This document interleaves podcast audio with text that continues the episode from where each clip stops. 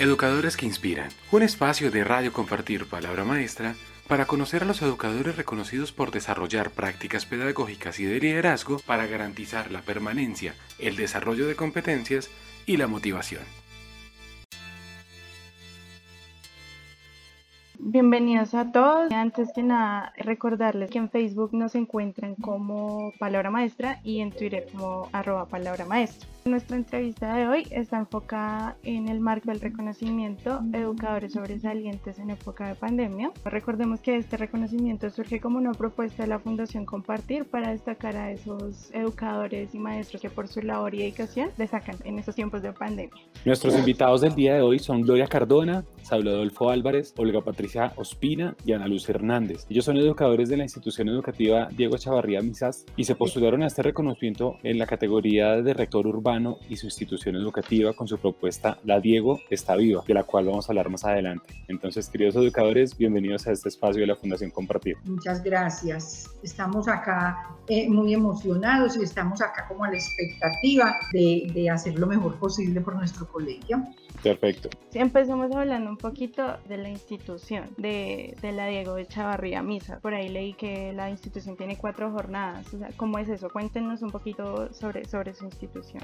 Bueno, la institución educativa Diego Chavarría Misas es en este momento la institución más grande de Itagüí que alberga más número de estudiantes. Nosotros tenemos jornada mañana, bachillerato de sexto a once, en la tarde primaria de preescolar a quinto, en la noche adultos de 6 a 10 de la noche y tenemos dominical adultos de 7 de la mañana a 5 de la tarde.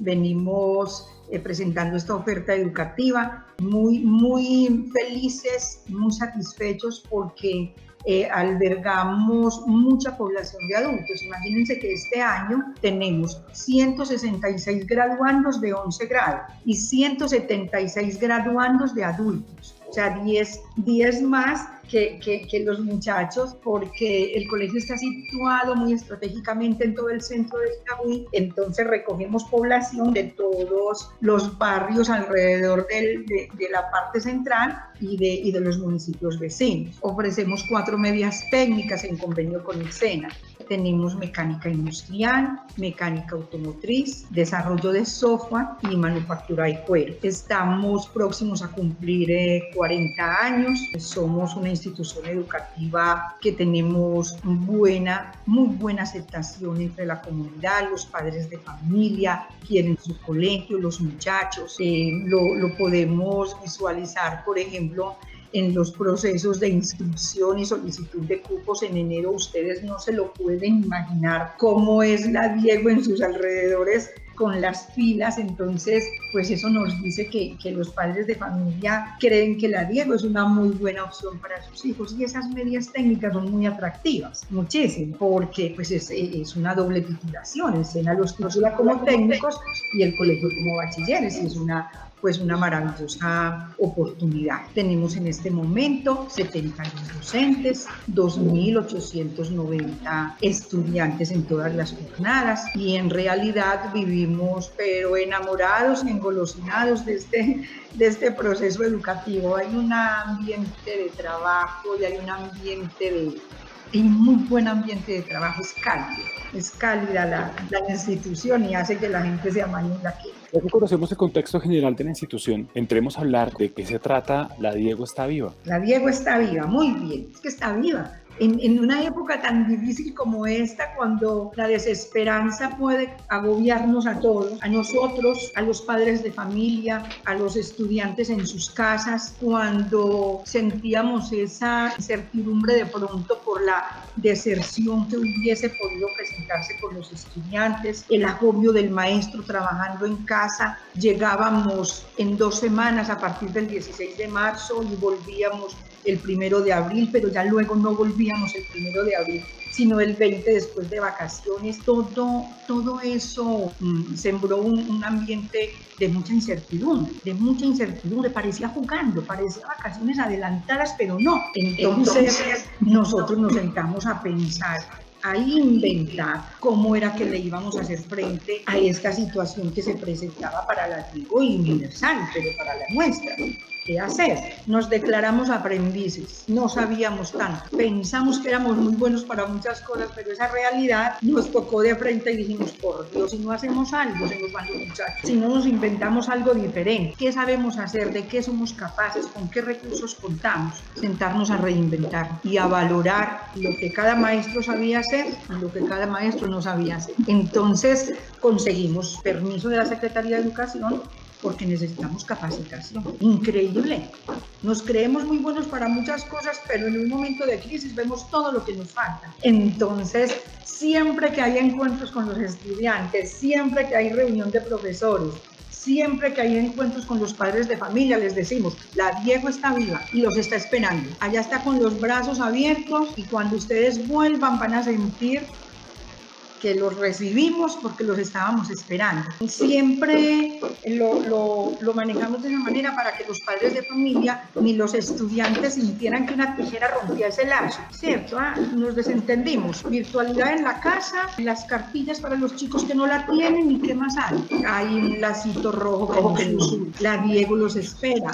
La educación no se acabó, la escuela no se acabó, la escuela está viva, transformándose, pero viva. Entonces fue como a raíz de de, esa sensación de pérdida que nosotros quisimos recobrar el sentido del momento. Estamos en dificultades, pero estamos vivos. A eso nos referimos entonces con esa, con esa frase.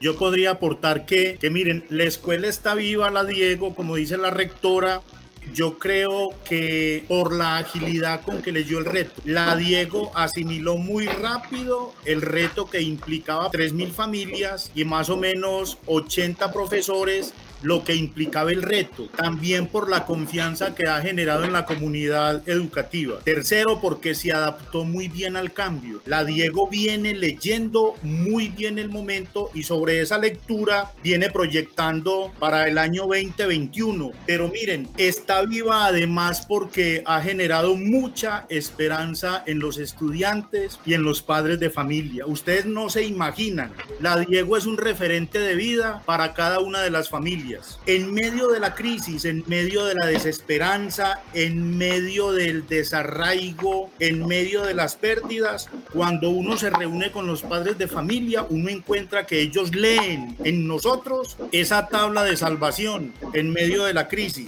porque sienten que hay una entidad muy seria respaldando todo ese proyecto de familia en torno no a la educación, sino a la formación de los niños. Termino con esto. Nos dimos cuenta definitivamente que la escuela no son los muros, que la escuela no es la planta física. La Diego está viva porque la escuela somos nosotros, los papás, los estudiantes, los maestros, el entorno, trascendiendo ese espacio físico. La Diego hoy habita no solamente en Itagüí, sino que habita en todo el sur del área metropolitana. Hay una presencia viva, eso se siente, se siente en el ambiente que hay una entidad muy seria proyectando desde ya en medio de la crisis eh, el 2021 y lo dijo la rectora, hemos hecho de la crisis una oportunidad. Nunca nos sentamos a decir qué vamos a hacer, no, sino llegó el momento, llegó la crisis, hagamos lectura de la crisis, vamos a compartir sinergias, tú aportas, yo aporto, todos aportamos y entre todos, entre toda la comunidad educativa, hemos ido edificando un camino muy, muy serio, muy fuerte, muy definido para el 2021. Por eso la Diego está viva.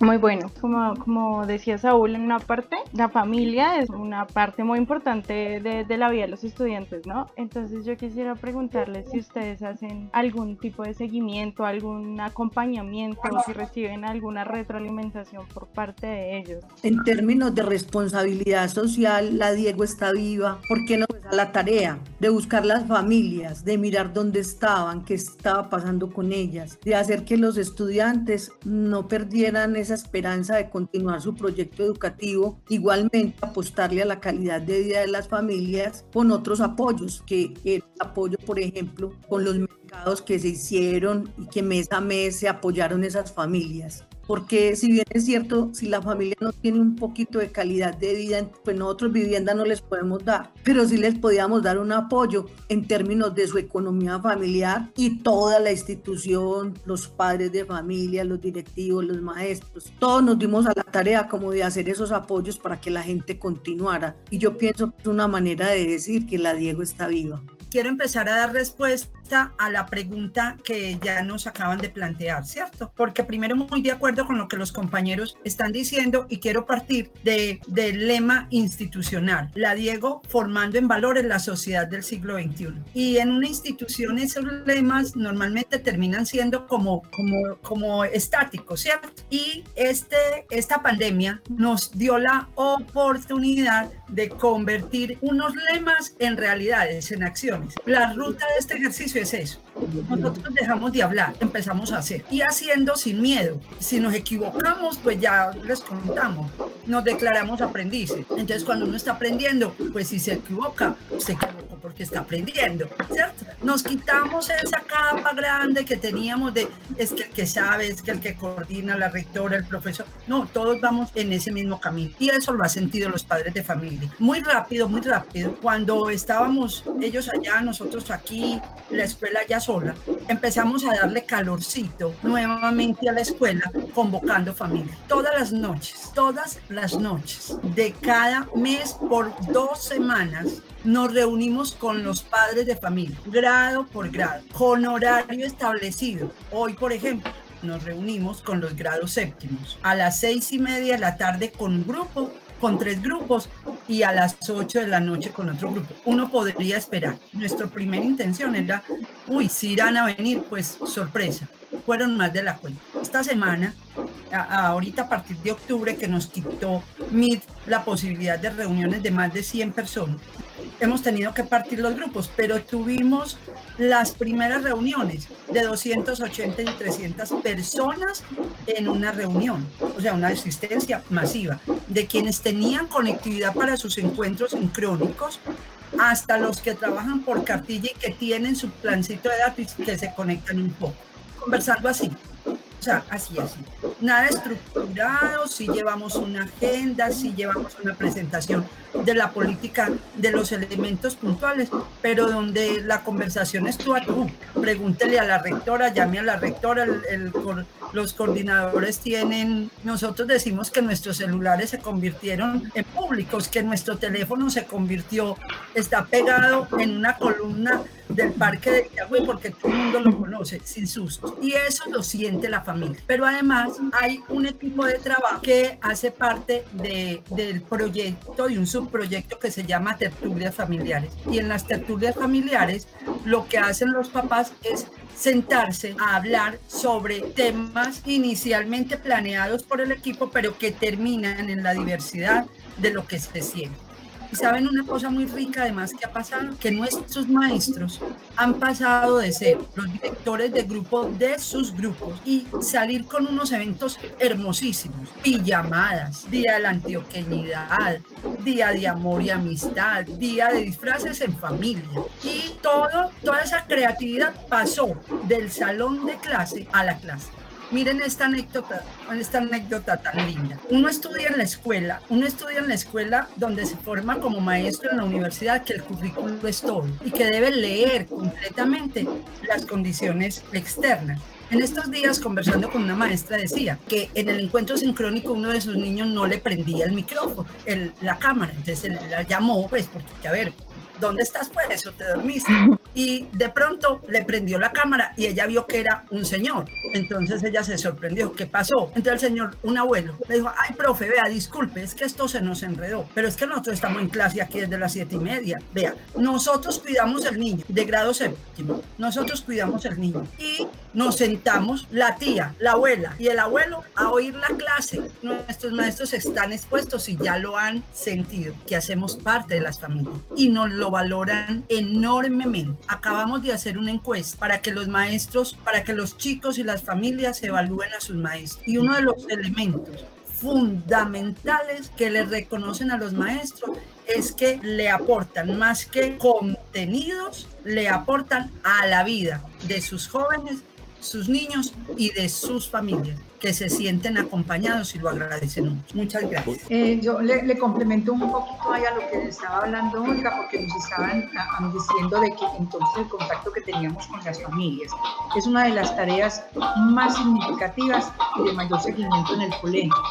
La búsqueda de los muchachos por WhatsApp, por Facebook, por teléfono, por el correo, yendo a la casa, preguntándole a los amigos y a los vecinos, tráigalo, venga, nuevas. Entonces tenemos uno en Hidroituango, tenemos otro pagando servicio militar, tenemos gente que se tuvo que ir para pueblos, pero, pero si podemos, pero comuníquese, pero de qué manera usted cómo puede, ¿cierto? Tratando por, no ha habido, no hemos escatimado eh, esfuerzo en ese contacto. Y con relación a esos encuentros sincrónicos y las reuniones de padres de familia, esto es de esta manera. Detrásito del niño, acá con el computador, usted ve la luz, o la mamá o el papá o el tío o un hermano están ahí. Y cuando hacemos las reuniones de padres de familia, que en este momento estamos dando las orientaciones para que rebaje la angustia, cómo vamos a terminar este año y cómo vamos a hacer el 2021, qué va a pasar. Entonces estamos haciendo esos encuentros en la noche, sucede lo contrario. Los padres de familia están ahí a la vista y el muchachito está por detrás ahí con ellos. Es, es, un, es un encuentro de familia. Y en la evaluación de los docentes, en la evaluación que hacemos anualmente, nosotros convocamos para la evaluación a la familia. Claro, pues es que en la casa, ¿quién hay? Un equipo de trabajo que se llama papá, mamá, abuelos, tíos, eh, eh, sobrinos y los niños, que hay familias que tienen de todo, pero ese es el equipo de trabajo que hay en casa. Y ese equipo de trabajo que hay en casa fueron los que evaluaron a los docentes.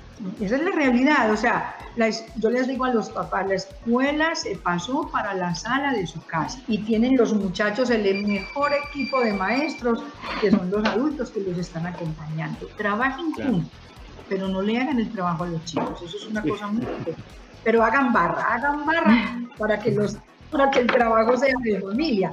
Y ellos mismos tienen, hay clases muy buenas, hay clases muy divertidas y en realidad todos aprenden. El trabajo que desarrollamos este año con la Corporación Cariño, un aliado estratégico, el cual trabajó con los niños y padres de familia un tema en torno a la prevención al abuso sexual y al maltrato infantil. Ellos se reunieron con los niños tres veces, hubo tres talleres y con los padres de familia, pues muchos papás estaban allá acompañando a los niños. Fuera de eso, se encontraron con los padres de familia también y les dictaron también esas charlas sobre prevención al abuso y maltrato. En el trabajo de primera infancia, con las familias de preescolar, tenemos un proyecto que se llama Transiciones Exitosas. El trabajo se viene desarrollando desde un proyecto, desde un trabajo que se estaba haciendo con el Ministerio de Educación y que en el colegio quedó instaurado y lo continuamos y creció. Este año tuvimos siete encuentros con los padres de familia. Esos encuentros fue para desarrollar temas como eh, prevención al abuso sexual, manejo de, emociones y, y, de prevención de ansiedad en los niños, pautas de crianza, trabajo con regletas, método de lectura global.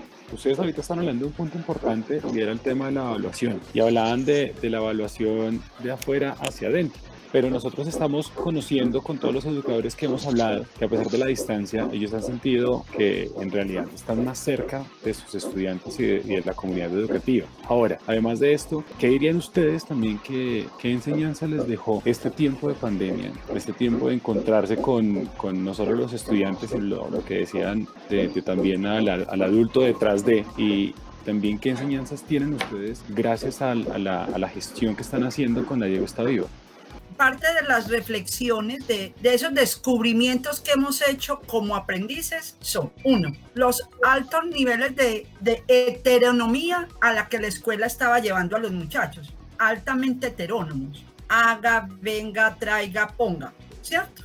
Cuando la pandemia nos deja sin ese haga, ponga, venga, el chico no sabe qué hacer. Entonces, lo primero que tiene que hacer es enfrentarse a la discapacidad de autonomía que tiene. Y eso es un primer choque. Eso es un baño con agua helada. Es un baño con agua helada al frente de la familia, porque el chico siempre regresaba a la casa diciendo, ¿cómo te fue mi amor? Muy bien. ¿Tienes tarea? No. Ahorita el niño está en la casa El balón está en la cancha de la sala de la casa y el padre de familia se encuentra con un chico que no sigue instrucciones, que no lee, que no escucha, que no atiende, que se distrae y está conociendo a su hijo. Primer proceso de evaluación. Y al maestro entonces también hay que acondicionar a decirle, ven, ven, pero tranquilo, espera, que tú no tienes control sobre el chico que está en la sala de la casa o está en el sillón. Ya hay que partir porque el proceso de evaluación tampoco es tan heterógeno. Necesitamos acomodar esos, esos bloques. Hay que esperar hay que esperar ese salto que el chico da, que despierte de, de, de muchos años de heteronomía pase a la autonomía y se viene dando. Créanme, al principio fue muy complejo. Fue complejo para todas, para todos los tres columnas. Fue complejo para el padre de familia. Uy, ¿qué voy a hacer? Yo no, yo no soy capaz de enseñarle. No le estamos pidiendo que le enseñara, que lo acompañara. Pero como no sabía cómo hacerlo, ¿cómo acompaña este peladito que no hace tarea? ¿Usted cómo hace, profe? ¿Usted cómo es de guapa? A mí no me funciona. ¿Listo? Y yo no tengo la formación suya. Dos, maestro, bájale, bájale al tema si no, si no presentó la tarea ya, si no lo hizo, si no ganó el contenido. Bájale, no es por ese lado. Desarraiguémonos, segunda cosa, desarraiguémonos de los contenidos. Sí, sí, la Diego tenía un currículo altamente comprometido en contenidos. Sí, sí, claro, pertenecemos a este país sabemos de la legislación, la acomodamos, pero no, no habíamos sido capaces de entrar al tema de evaluar por competencia y enseñar para competencia, para que un chico sea competente. Eso sí está escrito, pero ¿y cómo se hace? Entonces hoy lo estamos logrando, buscando caminos y hemos encontrado que la forma es transversalizar, trabajar por proyectos, pensar en preguntas problematizadoras donde todos los maestros, todos los maestros tienen que tejer redes para que esta pregunta problematizadora se genere. Uy, al principio. Esas guías fueron cargadísimas de información y, y también iban cargados de actividades para que los chicos devolvieran. Cuando se devolvió el primer paquete, los profes casi se mueren. Primero murieron los muchachos porque era mucho. Y luego cuando se devolvieron, entonces se murieron los maestros porque un montón de cosas para calificar. Cuando ya vimos que tú y yo nos hacemos muy duro, entonces tenemos que centrar, espere, espere, a ver cómo lo vamos a hacer. Y la forma para hacerlo entonces es unamos. Ves que entre tu área y la mía podríamos pensar en esto. Así arrancamos tres meses, pero hoy ya no es tu área y la mía. Desde el primer día nosotros salimos pensando, no es por áreas, no es por áreas, es por grado. Es que si yo tengo mi niña en grado noveno, yo mamá tengo, estoy pendiente de cómo va su grado en general y cada uno de ustedes no puede pensar cómo va individual. Entonces, miren, ya llevamos tres elementos. Primero, el ejercicio de autonomía, evaluamos ese ejercicio. Dos, transversalizamos, apenas estamos dando inicios, queremos aprender mucho, mucho, mucho pero ya no va a tener que ser obligado. No es un curso de transversalización que nos va a llegar, es que lo necesitamos, lo requerimos, necesitamos apoyo. Y tres, reconocer que el asunto de la evaluación trasciende el, el típico número para el padre de familia, para el estudiante y para el maestro. Y cuatro, que eso de aprender es mucho más que saber contenidos de matemáticas, sociales, ciencias, ética, religión, no sé cuántas cosas, desintegrar que se requieren aprendizajes de vida. Yo me hago una pregunta.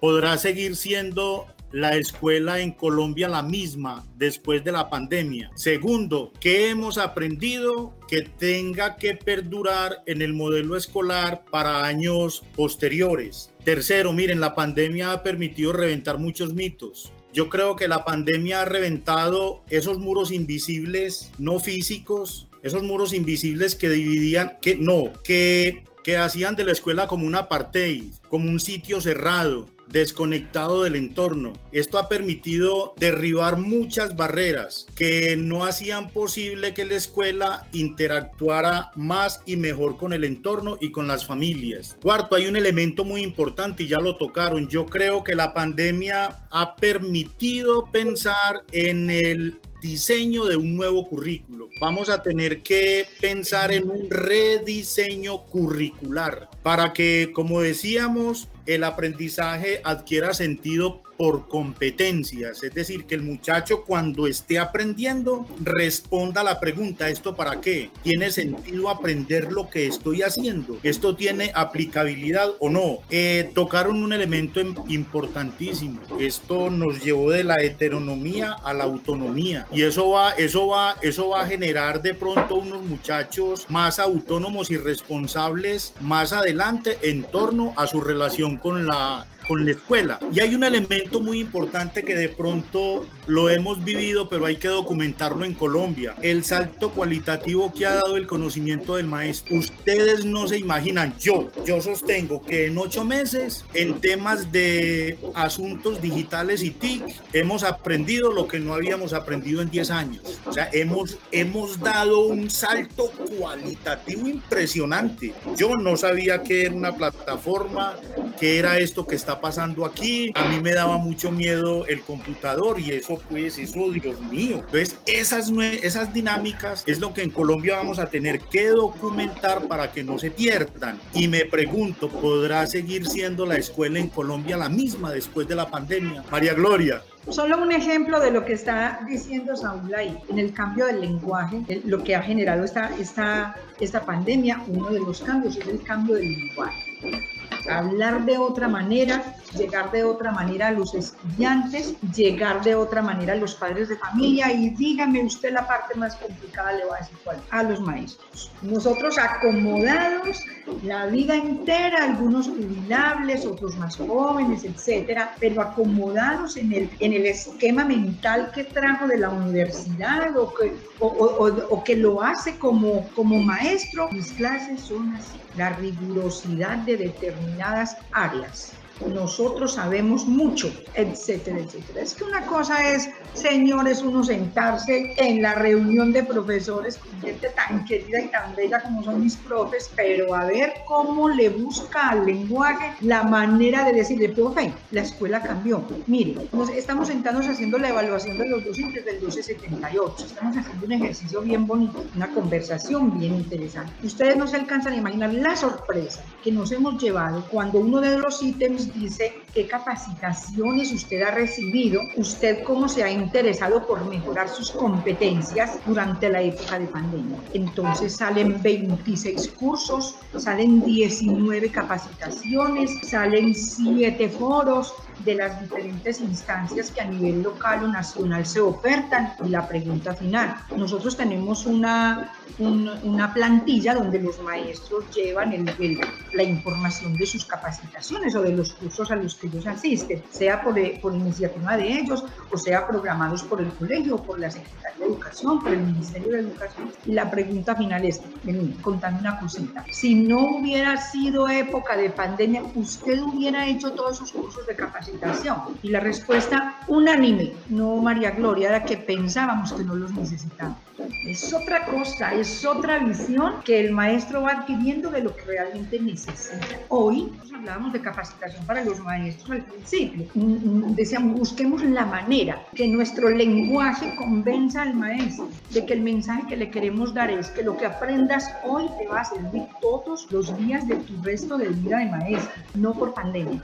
O sea, que lo que que lo que estás aprendiendo hoy en este curso de capacitación básico o, de altas competencias, cada maestro tiene su nivel, entonces lo valore y lo estime en ese sentido. No, pues voy a cumplir, no, voy a cumplir, no, es que los necesitamos. Entonces, voy a encontrarlos con que el maestro reconoce que es muy teso en el uso de, de recursos tecnológicos, de plataformas y de una cantidad de cosas que antes no tenía, eso ya vamos ganando. Eso, eso nos, nos está dando, como, como decimos los paisanos, una moral.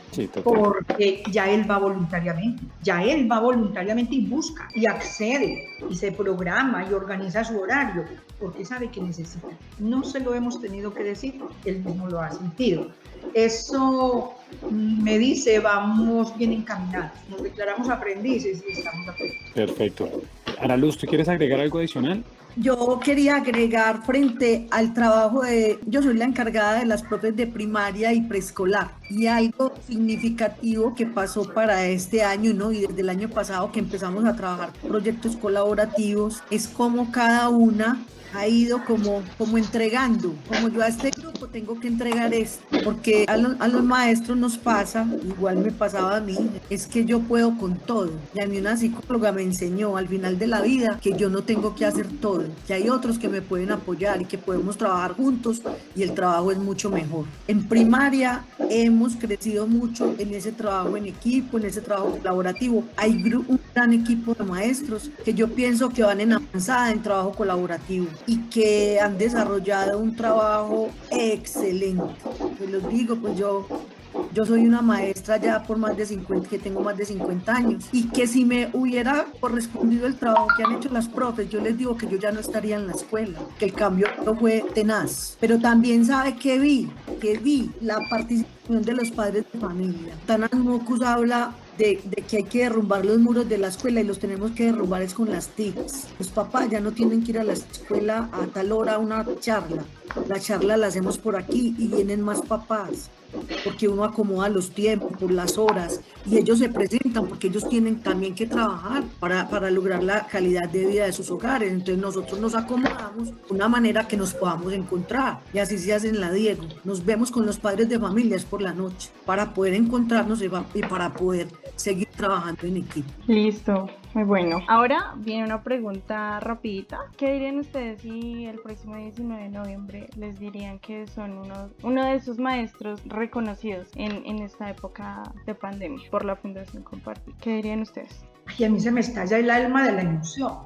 Yo me sentiría muy feliz por el maestro y por los maestros de la Diego y por lo que significaría para la comunidad, lo que significaría que, que un maestro que, que se inspiró en algo para presentar una propuesta innovadora, exitosa, con aceptación en la comunidad y sea reconocido, causaría mucha emoción por él, por la inspiración que, es, que significa eso para los otros docentes del colegio, para sus familias, para los bachilleres que van a egresar ahorita. Eso sería, ah, yo me emocionaría mucho. Buenísimo, Olga. Yo pienso que nosotros que nos presentamos como directivos, yo me sentiría muy satisfecho, mucho, mucho, que finalizando este recorrido de vida de maestra, una gerencia humana, una gerencia cercana al otro, validando primero la condición de ser humano que tenemos, porque nosotros como directivos lo primero que hacemos nosotros somos, por nuestra sangre corre la sangre que corren en los maestros, sangre de maestros, ¿cierto? Entonces ver reconocido ese ejercicio sería infinitamente grande, ¿cierto? Y un valor a pasarlo a los otros. Es que no se puede perder, ni en las peores épocas, diciendo esta, una visión de que todo en la vida es una oportunidad. Así lo queremos ver una Diego, un, colegio y un grupo de maestros y de directivos que vimos en este ejercicio la oportunidad y, reconocerse, pues, qué más oportunidad que, que para sentirnos agradecidos. Ana Luz. Pues yo le cuento que a mí se me salieron las lágrimas. Hace 15 años la rectora de un colegio donde yo trabajé me postuló para el premio Compartir. Cuando a mí me llegó la carta respondiendo pues que y yo era una coordinadora, cuando eso yo creo que eran muy pocos los coordinadores que postulaban a los premios. Cuando yo recibí esa carta, yo me puse muy feliz, aún sabiendo que no había ganado, sino que había quedado, yo no sé si eran las primeras 180, y que y entonces me decían ahí que continuara pues como investigando y construyendo mejor la propuesta. En aquel entonces el proyecto que yo presenté era un proyecto que se llamaba Disciplina con Conciencia, donde trabajaba con todos los estudiantes más vulnerables, los que más dificultades tenían. Yo iba los sábados al colegio y trabajaba con esas familias. En semana trabajaba con los muchachos después de la jornada y los fines de semana con los padres. Hoy, después de 16 años, llevamos esta propuesta de la Diego al ministerio y si Dios no la da, pues yo pienso que es la hora de recoger la cosecha porque pienso que, la calidad, eh, la excelencia académica jamás se logrará si hay una excelencia humana. La escuela del siglo XXI se tendrá que dedicar a trabajar sobre el desarrollo humano como lo dice Edgar Morín. Si la escuela no le apuesta a lo humano, la escuela desaparece. ¿Por qué? Porque las tecnologías y pues los muchachos se meten ahí, aprenden. No, los muchachos tienen que ir a la escuela, encontrarse con el maestro, encontrarse con el otro, abrazar la vida, a sentir que, que el mundo cambió, pero que estamos presentes los maestros para continuar ese proyecto de vida. Ese es mi sentir hoy. Qué bonita reflexión, Luz. Creo que Gloria quería agregar algo antes de ir con Saúl. Es que es muy emocionante cuando los compañeros tienen estos logros tan significativos, ¿cierto? Nosotros hace dos años y medio, en cada semana institucional de junio y octubre, estamos invitando a los maestros, invitándolos, pero vean, invitándolos por favor, le toca, lo tienes, tú lo haces, lo quiero mostrar, tienes que compartirlo con tus maestros, en ese, con tus compañeros. En ese momento era invitación al primer encuentro de experiencias exitosas de aula en la Diego. Era siete se presentaron al segundo, tercero, cuarto, quinto y sexto. En este momento nosotros ya estuvimos en el sexto encuentro de experiencias exitosas de aula. Los maestros se preparan para ese encuentro en nuestro auditorio del colegio con una emoción y una solemnidad a compartir con los compañeros sus, sus experiencias de aula. Y en este momento, en la que pasó ahorita en junio, se presentaron 18 experiencias exitosas de aula. Desde, eh, porque este año las convocamos desde, las, desde la pandemia, experiencias exitosas de aula en el momento de la pandemia. Se presentaron 10, 18 experiencias exitosas de aula y nos emocionábamos todos como estamos aquí desde meses. Y era algo muy sencillo, muy, muy, muy, muy familiar, muy casero, pero eso le da a uno una satisfacción muy grande cuando uno puede compartir lo que tiene y lo que sabe con los otros compañeros. Entonces sería una experiencia muy hermosa para todos. Y nos falta Saúl yo me sentiría inmensamente feliz, inmensamente feliz. Y, y lo vería como un aporte a, a, la resignificación del rol de maestro en Colombia. Y en eso tengo que darle un agradecimiento muy grande a compartir, porque compartir tiene en su misión o en su visión esa mirada puesta en los maestros. Yo creo que Colombia tiene una deuda histórica con los maestros muy alta.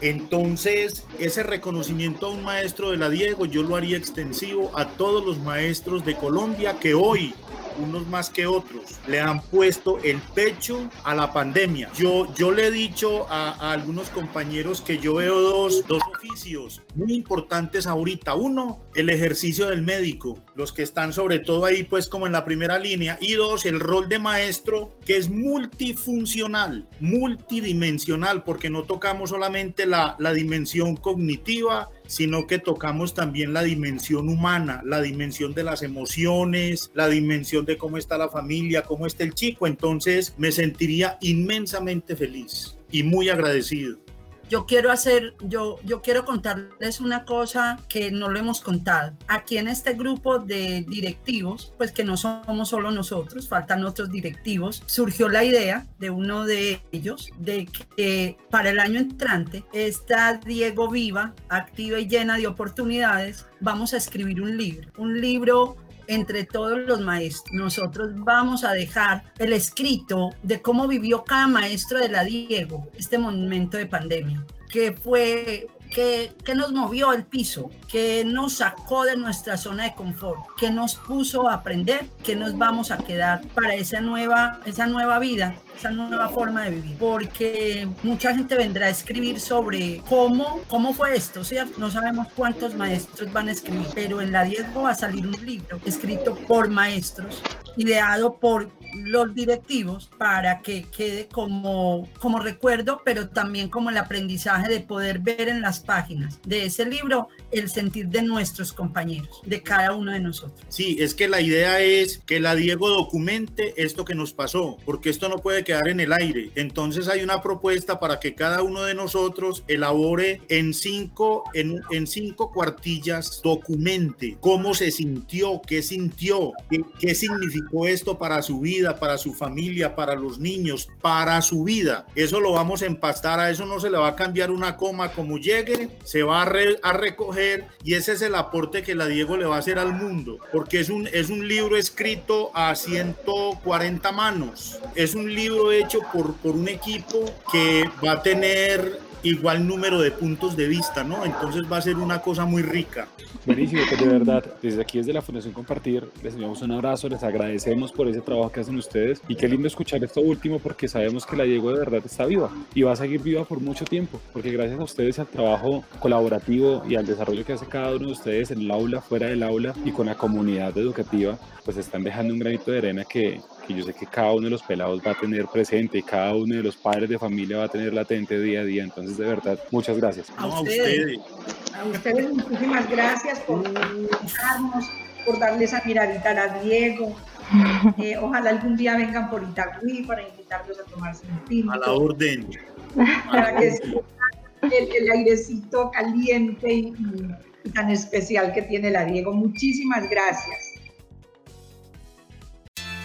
Educadores que Inspiran, un espacio de Radio Compartir Palabra Maestra para conocer a los educadores reconocidos por desarrollar prácticas pedagógicas y de liderazgo para garantizar la permanencia, el desarrollo de competencias y la motivación.